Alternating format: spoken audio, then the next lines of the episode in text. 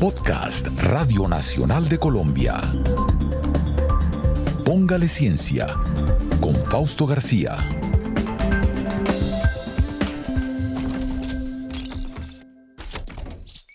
Hola Castor, ¿cómo estás? Hola Fausto, gracias por la invitación.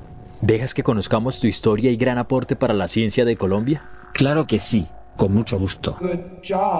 Logramos entender que cuando el robot interactúa con niños con autismo, o con niños con otro tipo de neurodiversidad como síndrome de Down o déficit de atención, hay diferencias significativas en los comportamientos, ¿no? Y entonces esta publicación muestra que a través de sistemas de reconocimiento de patrones se podría detectar con un sistema de cámaras, detectar rápidamente si un niño tiene factores de riesgo asociados al autismo.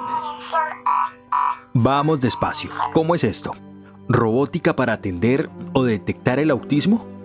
¿Eso es lo que se quiere decir? Los colegios a futuro puede haber un robot en una sala y el niño vaya, juega con el robot un poco y ahí el sistema da un porcentaje de, la probabilidad de que ese niño tenga autismo.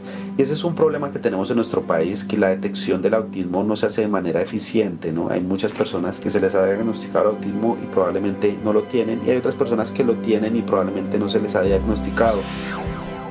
Lo que fue tan lejano durante mucho tiempo, ahora es una realidad el término de la robótica se define como la ciencia que estudia los robots, pero en Colombia se ha abierto una ventana en la ciencia. En esta oportunidad ha sido ponerla al servicio para detectar, apoyar los tratamientos a personas con autismo desde la niñez. Nada difícil, simplemente póngale ciencia. Soy Fausto García Calderón. Esto es Robótica Social para el Autismo. Robótica Social para el Autismo.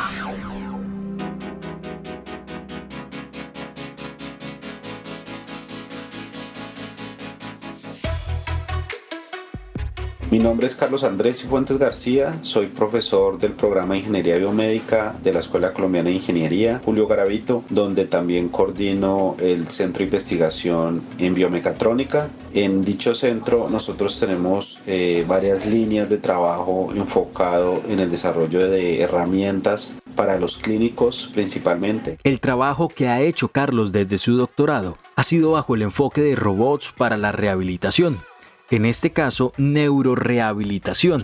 En ese sentido, la interacción física entre robot y humano es con el objetivo de acercarse a una recuperación.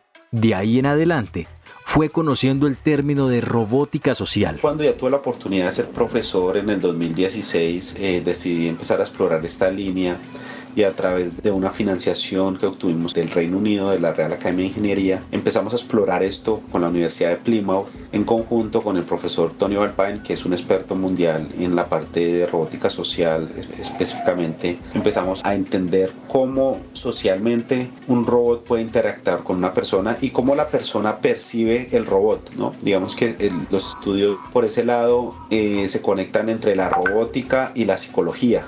Entonces, ¿cómo desde el punto de vista psicológico una persona ve un robot y cómo interactúa con él? Porque claro, ahí hay creencias, hay, digamos, hay muchas como interacciones, películas que la persona haya visto y muchas veces las personas se imaginan muchas cosas antes de interactuar con el robot. Entonces digamos que de esa forma la idea era como empezar a ver cómo podíamos explotar eso en la parte de rehabilitación.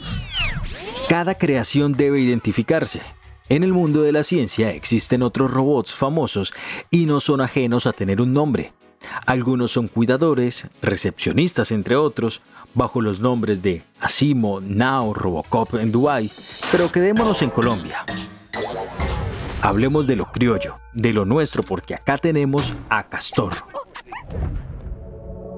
Castor, digamos, pues es un animal que lo usamos también para hacer el logo del, proyecto, pero digamos que detrás de eso está Compliant, que es, digamos, que es hacer sistemas, mecanismos que, se, que interactúen naturalmente con los humanos. Y ahí, digamos, que fue la parte novedosa de este proyecto, ¿no? Este proyecto, digamos, como lo comentaba, ya se han avanzado investigaciones en el mundo en, en el uso de robots, sobre todo robots comerciales en el tratamiento del autismo. Lo que nosotros quisimos fue hacer un robot que fuera de bajo costo y que fuera de fácil eh, implementación y que esté orientado a la interacción física. Es decir, si un niño lo quiere tocar, abrazar, mover, que el robot, digamos, resista y se adapte al movimiento y a esa interacción física, ¿no? Entonces ahí está la parte como compliant y soft viene como de la parte suave, es integrar esos conceptos para que el robot, digamos, tenga esas características más de amigo, de humano y asimismo los niños o los adultos interactúen con el robot de una forma más segura, tanto para el usuario como también más confiable. Ahora, la comunicación con personas que tienen trastorno del espectro del autismo tiene algunas particularidades. Se pueden presentar dificultades, por eso se habla de comprensión, expresión y cuál es la forma más acertada de generar una comunicación. Por ejemplo, pueden entenderse las palabras de forma aislada, lo que lleva a tener dificultades para integrarlas dentro de un contexto. En otros casos, pueden hablar mucho tiempo de algún tema de interés y luego tener dificultad para saber cuándo terminar. Es importante tener en cuenta el uso de otro tipo de códigos, como imágenes. Esto puede ayudar a la comunicación. En investigaciones preliminares se ha observado que, que los niños tienen una especial atención por los robots y además los niños con autismo, digamos que es bien significativo comparado cuando un humano interactúa con dichos niños, ¿no? Normalmente si alguno nosotros ha tenido la experiencia de interactuar con un niño con autismo, es muy difícil atraer la atención de él, es muy difícil que el niño te mire fijamente a los ojos, pero particularmente cuando hay un robot en el escenario, el niño tiene una atracción y de alguna forma él empieza a interactuar poco más natural cuando es un robot, cuando es una figura digamos, más abstracta, como que en muchos casos los robots para el autismo pueden ser un poquito asustadores porque están como entre, entre el umbral entre humano y robot, pero para los niños con autismo es bastante atractivo. Si miramos la vida como un tablero y algunos avances de la ciencia y la humanidad como las fichas, nos damos cuenta de que la relación en primera instancia no es buena Casi que al principio se genera una discusión porque se habla de reemplazo a la fuerza, pero más allá de esto, hay que ver la robótica como un gran apoyo para los tratamientos de autismo. Hay situaciones y detalles que escapan para el ojo humano. Hay muchos imaginarios sobre lo que un robot puede hacer. El primer impacto que tienen los clínicos cuando nosotros les proponemos colocar un robot en, en su área de trabajo es que el robot los va a reemplazar digamos que sobre todo en nuestros países, países en desarrollo donde la robótica todavía no se usa de manera digamos suficiente en, en los centros de rehabilitación todavía hay un tabú por el reemplazo de los humanos en, en el trabajo, ¿no? Sin embargo, cuando los, los clínicos empiezan a interactuar con el robot y empiezan a ver los efectos y también empiezan a ver lo básico que, que, es la robótica o el estado de la inteligencia artificial que hay actualmente, entienden que eso está muy lejos de poder reemplazar a un humano. Y solo esa conexión o esa combinación entre el humano y el robot es lo que potencializa la terapia. Nosotros tenemos varias publicaciones en, en journals eh, de alta importancia en estos temas, en donde presentamos cómo la combinación perfecta es más o menos el 50% de la actuación del clínico y el 50% de la actuación del robot. Esa, esa combinación hace que la terapia se potencialice bastante. El contacto humano es fundamental en estos procesos de rehabilitación, sobre todo procesos de largo plazo. Y basados en esas evidencias que hemos encontrado, nos motiva a desarrollar este tipo de herramientas y seguir encontrando como patologías o diferentes condiciones como el autismo. Pero cuando se rompen estos tabúes, como dice Carlos Cifuentes, profesor de Ingeniería Biomédica, todo se vuelve un complemento a partir de las terapias. Lo que estamos trabajando actualmente es en desarrollar un programa terapéutico con el centro de rehabilitación que nosotros trabajamos, que es la clínica Howard Gardner en el tema de autismo, y estamos desarrollando terapias de largo plazo o digamos como esas partecitas de la terapia que el clínico quiere tener ese apoyo del robot en tareas que son bastante repetitivas y el robot puede hacerlo con bastante facilidad y que un humano o que un clínico se puede cansar o puede llegar a un nivel de fatiga emocional de estar haciendo estas tareas repetitivas con los niños. Entonces ahí el robot tiene un papel bastante importante. Como decíamos al principio del episodio, uno de los beneficios es que Castor ayuda a detectar a través de, de, sistemas de reconocimiento de patrones se podría detectar con un sistema de cámaras, detectar rápidamente si un niño tiene factores de riesgo asociados al autismo. Entonces esto también ayuda como un mecanismo y ya está mostrado, digamos que ha sido una de las grandes conclusiones de, este proyecto, es que los robots pueden eh, apoyar la detección, el proceso de detección. ¿no? Siguiente a esto, El proceso del tratamiento que puede brindarse con Castor es una realidad y sucede acá en Colombia, como una creación propia el niño entra a un proceso terapéutico similar al que ya tiene actualmente, pero ahora está acompañado de un robot, ¿no? Y, y el niño lo que hace cuando va al, centro de rehabilitación sabe que ahí está el robot, que es su amigo, y lo apoya en todo el proceso y lo apoya en las diferentes tareas que va ejecutando. Y ahí la idea es esa, ¿no? Logrando tener la atención del niño, el trabajo clínico es donde se ve con más, digamos, fuerza, ¿no? Muchas veces los clínicos para poder eh, adquirir la atención de los niños tienen que hacer una interacción física que uno lo ve a los ojos y pues le parece que está un poco mal, pero claro, los clínicos han estudiado para cómo es estos procesos de manejo con los niños con autismo. Entonces, en este caso, si ya el robot atrae la atención del niño, el robot básicamente es un mecanismo de conexión entre el niño y el clínico y es una forma de potencializar la terapia. Para que este proyecto el robot Castor tomara la forma que tiene ahora tuvo que pasar por varias fases, las que corresponden a su creación, es decir, su ensamblaje desde lo primero, los dibujos y los primeros bocetos. Con la participación de la clínica Howard Gardner se hicieron varias sesiones con los padres, con los cuidadores de los niños, inclusive con los niños, en donde a través de diferentes etapas se empezó a obtener la percepción de que ellos tienen de la robótica, que quisieran que el robot hiciera desde el imaginario, nosotros abstraer esa información y luego poderla integrar en el diseño del robot. Eso fue un proceso de más de un año con sesiones de entender la robótica desde pues, personas que no son expertas en el tema de entender qué es la robótica, qué se puede hacer con ella y encontrar esa negociación entre lo que la robótica puede hacer y lo que ellos quieren que el robot haga, ¿no? Y ahí se trabajó en diferentes líneas y luego se hizo un proceso de validación para ver si realmente eso se parecía a lo que ellos querían. Y finalmente hicimos un proceso de validación con los niños, ¿no? que son los principales interesados para seleccionar el mejor diseño del robot. Fueron tres fases, entre 50 y 60 dibujos, con diversas funciones que veían como importantes para que Castor las tuviera. En la validación dada, se finalizó con tres diseños. El primero claramente correspondía al imaginario que se tiene de un robot. El segundo ya tenía que ver con una forma más humana, muy parecido a un niño para ser más preciso. Y el tercero, un diseño enmarcado en la fantasía. Esta parte del proceso se puede decir que fue la que más encanto tuvo en la comunicación, pues en cierto modo colaboraron doctores, creadores, niños, padres y cuidadores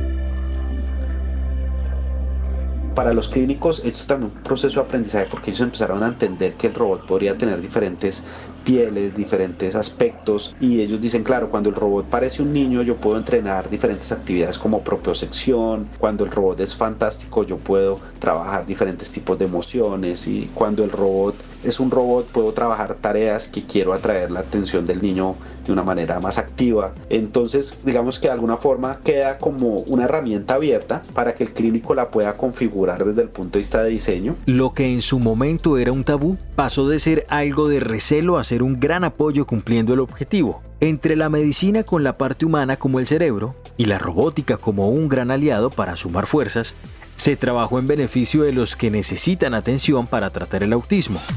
¿Ve que no es difícil ponerle ciencia? Ahora, digamos, hemos priorizado porque los clínicos cuando hacemos reuniones con ellos, ellos tienen un montón de ideas de cómo trabajar, en qué actividades trabajar. Algunos quieren trabajar en actividades de la vida diaria, otros quieren trabajar en, en la postura del niño, otros quieren trabajar en la parte de, de la comunicación del niño. Entonces van, se van generando diferentes tipos de actividades terapéuticas que implican la programación del robot, el ajuste del diseño del robot, lo que el robot puede hacer. Y ahí vamos adaptando y vamos priorizando y vamos generando preguntas de investigación y hacemos la intervención en la clínica eh, con los niños y vamos resolviendo si el robot es efectivo o no para esa determinada terapia o ese determinado objetivo terapéutico que se quiere evaluar. En este ejercicio nada quedó libre, no hubo rueda suelta. Para decirlo más fácil, no hubo tornillo que sobrara se pensó y analizó cada respuesta que los niños daban para la creación de Castor. Hemos notado, por ejemplo, que específicas características del robot asustan a determinados niños por previas experiencias que ellos tuvieron en la casa con sistemas o con viendo una película o con algo parecido, ¿no? Entonces, ahí digamos que, que viene el proceso de, de encontrar también cómo el niño se siente confortable, ¿sí? y cómo el clínico lo quiere orientar para obtener el objetivo terapéutico que se quiera trabajar, ¿no? Digamos que hemos pensado diferentes estrategias, por ejemplo, que el niño para que se conecte más con el robot en la parte inicial pueda ayudarlo a vestir, ¿no? El robot, digamos, aparece con su piel y, el, y el, por ejemplo, en la característica que el, que el robot es un niño, el paciente o el niño le puede colocar la ropa para que él, él, lo sienta más personalizado y más para él y luego sí inicia el proceso de terapia. Para hacerse una idea, Castor mide entre 50 y 60 centímetros. Su diseño fue pensado para que estuviera sentado. No camina. La intención es que esté siempre en esa posición en el consultorio para las terapias, aunque los pies no se mueven, donde se ha trabajado mayormente es en el tronco. Ahí hay varios tipos de actuadores, hay unos actuadores que están en los hombros, que están en el codo, esos actuadores son motores DC que están conectados a través de tendones a las articulaciones y esto lo que hace es que el robot puede mover sus brazos en el espacio y si el niño lo agarra, a pesar de que el, el motor sigue moviéndose, los tendones adquieren esa interacción física y ni se daña el motor ni tampoco la persona que lo está agarrando siente una fuerza desmedida. Como el fuerte está en la parte superior, ahí es donde más relevancia toma la interacción con Castor. En la cara eh, el robot tiene una, la boca es mecánica, también es actuada por, por motores, eh, la nariz es, hace parte del diseño, los ojos basados en el estudio que hicimos entendimos que lo mejor era tener unos ojos eh, basados como en pantalla, son dos pantallitas como pantallas del teléfono, en donde los ojos se van moviendo, los ojos se les puede cambiar el color en, en la pantalla, todos los ojos son digamos digitales, pero el resto de partes del robot sí son mecánicas y físicas. En la versión que es el, el robot que tiene piel de robot, eh, pues tiene una estructura de bracitos, pies, eh, digamos tiene, tiene una serie de botones, eh, tiene una antenita, y tiene como una estructura en general que lo hace parecer un robot. No es descabellado pensar que Castor deje de estar solo en los consultorios, ¿por qué no? Más adelante en los colegios y que algún día, si las familias lo desean, se dan las condiciones y los apoyos necesarios, también puede estar en los hogares. La ventaja es que este proyecto es un sistema open source es decir, de fuente abierta, se puede replicar, solo debe darse y reconocerse sus derechos. Por ejemplo, en Chile, en un centro de rehabilitación en Punta Arenas van a hacer la reproducción de castor. A esa experiencia hay que sumarle en que pondrán todo su conocimiento clínico, así no tengan un fuerte en robótica. A eso se refiere Carlos cuando dice que acá nada es competencia y todo es un complemento. Con, con, esa información lo que nosotros queremos empezar a divulgar cómo fue esa experiencia y animar a más personas a reproducir el robot, que nosotros podamos apoyarlos a ellos con los protocolos que estamos haciendo de evaluación, que los empiecen a ejecutar en otras partes y nosotros poder tener una muestra más grande de evaluación. Entonces esto puede pasar en clínicas, puede pasar en universidades, pero también puede pasar en el hogar. En, en, que serían estudios muy interesantes, claro, de largo plazo, desde, desde que el niño se ya tiene su detección de, de, la condición y cómo lo acompaña en todo su proceso de crecimiento y de tratamiento, ¿no? Y cómo el robot puede acompañarlo en ese proceso y eso a través de los sensores, a través de toda la información que puede adquirir el robot, se puede entender y saber en qué casos el robot es más útil. En este caso es claro cómo la ciencia, la tecnología, la robótica social conecta a la gente.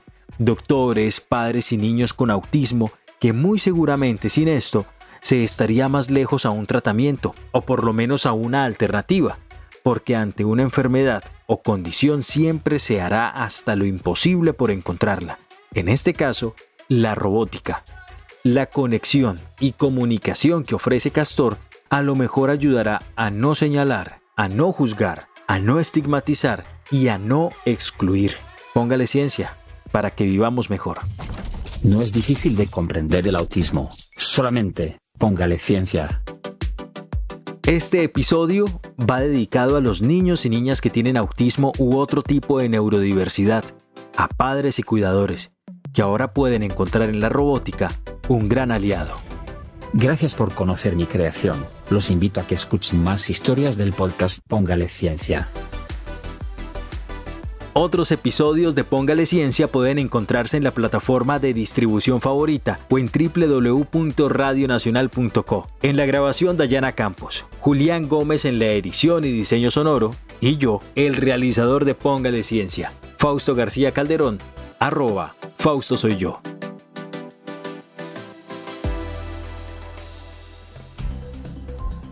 Este fue un podcast de Radio Nacional de Colombia.